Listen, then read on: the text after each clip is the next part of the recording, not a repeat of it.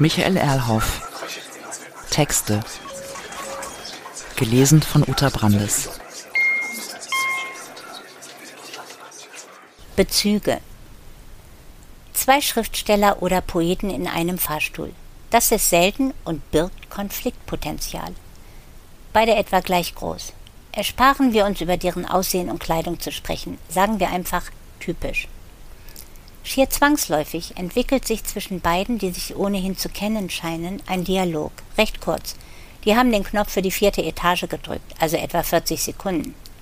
Na, erzählen Sie wieder Geschichten? Ein ironischer oder auch etwas hämischer Unterton ist nicht zu überhören. Was sonst? Haben Sie etwas dagegen? Klar, Geschichten bilden bloß Lügen, sind schlicht ideologisch, also asozial. Quatsch, Sie reden Blödsinn. Die Menschen wollen Geschichten und sie brauchen Geschichten. Warum wollen sie das verbieten? Weil Geschichten lügen, ständig lügen, dem Menschen etwas vormachen. Aber das ist doch Literatur, den Menschen etwas vorzumachen, meinetwegen vorzugaukeln. Die ganze Geschichte der Literatur ist voll davon. Ach, und wie steht es mit James Joyce, mit der konstruktivistischen Poesie von Majakowski, Malevich, Kutschonik? Oder mit Dada oder sogar Surrealismus? Und dann die ganze konkrete und visuelle Poesie seit den 1950er Jahren. Wiener Gruppe, Rühm, Jandl, Gomringer und so weiter. Das war doch alles der berechtigte Angriff auf Geschichten. Wenn Sie das Poesie nennen mögen, das ist Ihr Problem. Ich könnte ganz andere Literatur und ohnehin die Mehrheit der Literatur zitieren. Joseph Conrad, Hemingway und all die Amerikaner. Oder in Deutschland Arne Schmidt. Den werden doch sogar Sie für einen wirklichen Dichter halten. Vorsicht, Arne Schmidt können Sie nicht für sich vereinnahmen, Zettels Traum. Das ist doch keine banale Geschichte. Nein, nein, Geschichten sind Geschichte. Lustiges Wortspiel, aber nichts dahinter, bloßes Geklingel. So, Sie nehmen die Wörter also nicht ernst. Doch, aber als Spielzeug damit etwas zu sagen, eben Geschichten zu erzählen.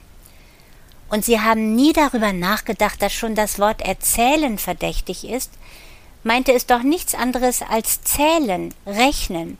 Aufzählen. Sie sind ein Zählwerk, mehr nicht. Sie kann jeder Automat ersetzen. Von Alpha bis Omega, klar, so laufen Geschichten.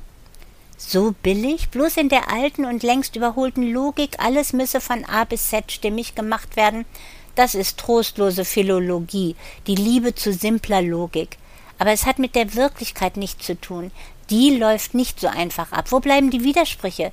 Wo findet sich das reale Durcheinander? Sie lügen.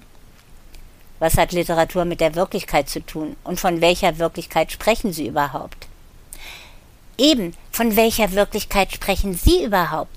Sie behaupten eine Wirklichkeit, die es gar nicht gibt. Ja, das ist Literatur, das ist Poesie, wozu sonst haben wir sie?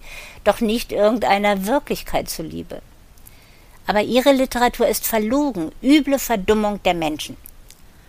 Und was machen Sie mit Ihren poetischen Ergüssen? Gelegentlich, ich habe das von Ihnen doch schon gelesen, plaudern Sie auch ganz mächtig, erzählen Geschichten, wie alle anderen.